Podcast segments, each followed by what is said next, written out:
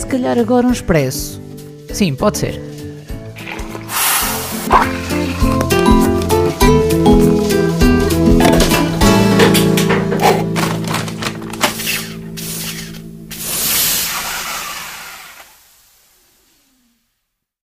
Olá, maldinha, bem-vindos a mais um café. Este é Expresso.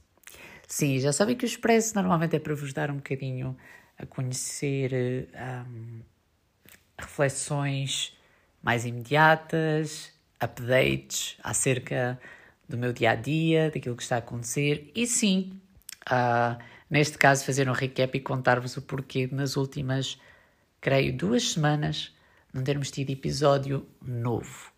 Um, mas sim, antes de mais, espero que estejam todos bem e que Deus esteja fazer uma obra muito bonita na vida de cada um de vocês, a construir algo novo, um, a mudar, a purificar, um, a tirar o antigo, o velho e a colocar coisas novas, boas e que honrem o Pai.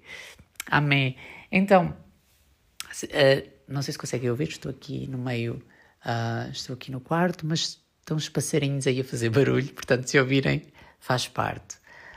Um, estas duas semanas têm sido um bocadinho complicadas, porque não só enquanto família, mas enquanto igreja, aqui temos tido muitos desafios ao nível da saúde, uh, transversal um bocadinho a toda a gente.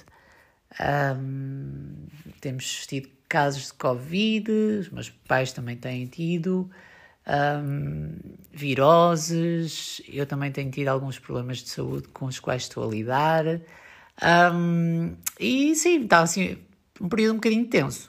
Mas o Senhor é bom em todo o tempo, Ele já levou as nossas enfermidades na cruz e nós podemos sofrer com Ele, porque Ele também sofreu conosco. Então, só para vos dar essa, esse update de que pronto, as coisas estão a ser alinhadas, enfrentadas. Eu por acaso não pus nenhum update nas redes, costumo, mas preferi ficar uh, em silêncio e uh, conto também com as vossas orações para, para estas questões. Eu hoje queria partilhar convosco aqui uma passagem muito, muito interessante que eu, sobre a qual eu refleti. Eu ando a ler o livro de Ezequiel um, ultimamente, tem sido a minha meditação. E eu ontem, ontem, ontem, ontem, ontem, estava a ler sobre uma coisa que me chamou muita atenção. Um, aliás, duas coisas. Primeiro em Ezequiel 16. E, o subtítulo deste capítulo é Jerusalém, esposa infiel. Uh, Ezequiel um, quer um, dirigir-se a Jerusalém. O Senhor quer dirigir-se, aliás, a Jerusalém através de Ezequiel e fazê-la ver que ela tem vivido em pecados e que são pecados graves.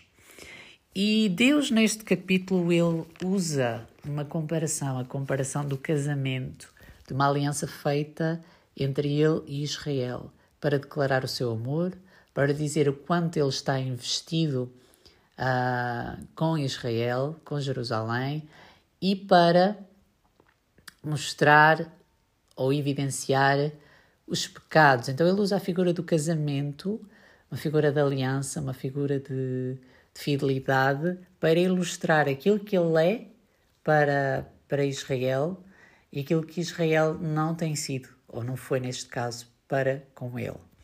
E nós aqui podemos tirar muitas lições e eu consegui logo aplicar este texto para nós, para a nossa realidade do dia a dia, mas eu vou ler convosco primeiro. Um, vamos ler só a partir do versículo 4. Diz o seguinte: No dia em que você nasceu, isto é a versão NVT, no dia em que você nasceu, ninguém cortou o seu cordão umbilical, nem a lavou, nem a esfregou com sal, nem enrolou em panos.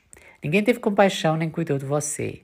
No dia em que você nasceu, foi rejeitada e abandonada num campo isto é Deus a falar sobre o surgimento da nação de Israel e como eles eram pequenos, menosprezados, não eram tidos em conta, não eram valorizados.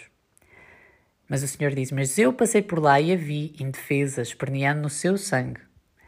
E lhe disse: Viva! Eu a fiz desenvolver-se como uma planta no campo. Você cresceu e se tornou uma linda joia. Depois, os seus seios se formaram e o seu cabelo cresceu, mas você continuava nua. Quando passei por você outra vez, vi que já tinha idade suficiente para amar. Eu envolvi com o meu manto para cobrir a sua nudez e pronunciei os meus votos de casamento. Fiz uma aliança com você, diz o Senhor Soberano, e você se tornou minha. Ou seja, o Senhor assumiu um compromisso com Israel. Então lavei você, limpei o sangue e passei óleo perfumado na sua pele. Dei-lhe roupas caras de linho fino e de seda, com lindos bordados e sandálias feitas do mais excelente couro de cabra. Também lhe dei belas joias, pulseiras e lindos colares, uma argola para o nariz, brincos para as orelhas e uma bela coroa para a cabeça. Assim você foi enfeitada com ouro e prata. As suas roupas eram feitas de linho fino e seda e tinham lindos bordados. Você comia os alimentos mais seletos, farinha da melhor qualidade, mel e azeite, e se tornou mais linda do que nunca. Parecia uma rainha e de facto era. A sua fama logo se espalhou por todo o mundo por causa da sua beleza. Eu a vesti com o meu esplendor e aperfeiçoei a sua beleza, diz o Senhor Soberano. No entanto, você pensou que era dona da sua fama e da sua beleza. Então entregou-se como uma prostituta a todo homem que passava. A sua beleza estava à disposição de quem a pedisse. Podem ler depois a partir daqui, mas acho que até o versículo 15 é suficiente. Então, toda a beleza, o que Deus nos está aqui a chamar a atenção é toda a glória, toda a beleza que Israel tinha, vinham de Deus. Diz que ele. Um, diz que ela parecia uma rainha e de facto era. Porquê? Porque estava casada com o rei que a sua fama se espalhou por todo o mundo por causa da sua beleza. Porquê? Porque foi Deus quem a enfeitou. Eu a vesti com o meu esplendor e aperfeiçoei a sua beleza, diz o Senhor soberano. No entanto, você pensou que era dona da sua fama e da sua beleza. Pessoal, não vamos achar que as bênçãos que nós temos na nossa vida, que recebemos da mão de Deus, se partem de nós, que são nossas, que não é a nossa destreza física ou intelectual ou mental, que não é a nossa capacidade, as habilidades que nós temos, que isso não vem de nós. Isso são enfeites de Deus da nossa vida, são presentes de Deus, da aliança que Ele tem conosco, que somos filhos dele.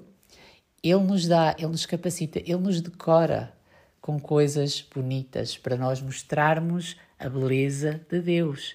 A beleza que nós temos e que nós mostramos, ela vem de Deus. Então não vamos achar que somos donos desta beleza. Deus é que nos enfeita.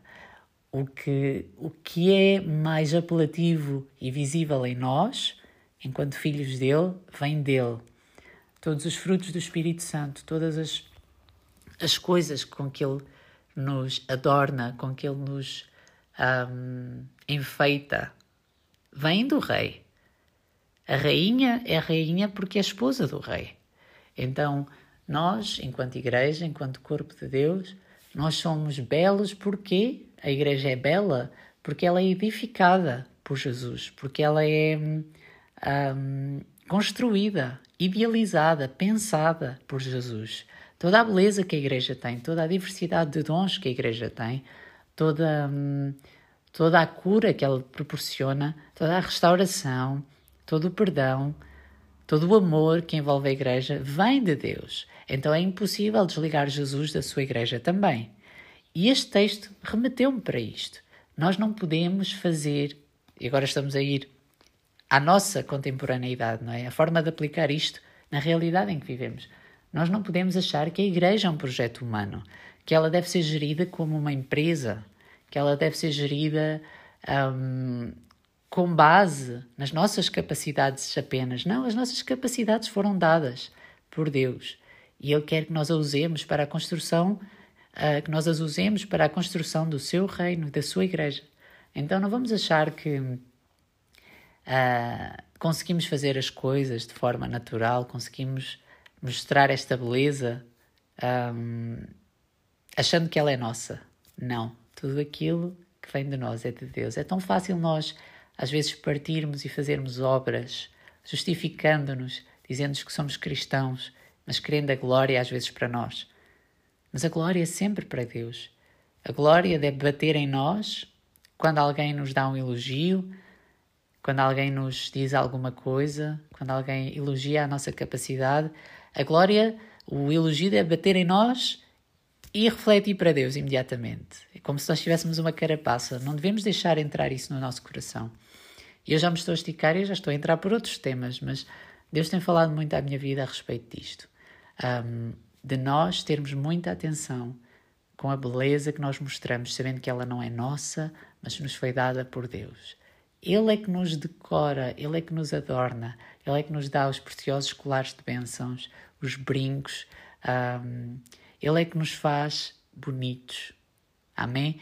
Então, uh, podem continuar a ler Ezequiel, porque Deus tem muitas reflexões deste estilo, uma mensagem, mensagens muito poderosas para Israel que vivia naquela altura na, na desobediência, alienados do plano de Deus, eles continuavam a consultar o profeta Ezequiel, iam à casa dele falar com ele, fingindo estar interessados em seguir a Deus, fingindo querer saber da vontade de Deus, e no entanto, eles simplesmente faziam tudo ao contrário.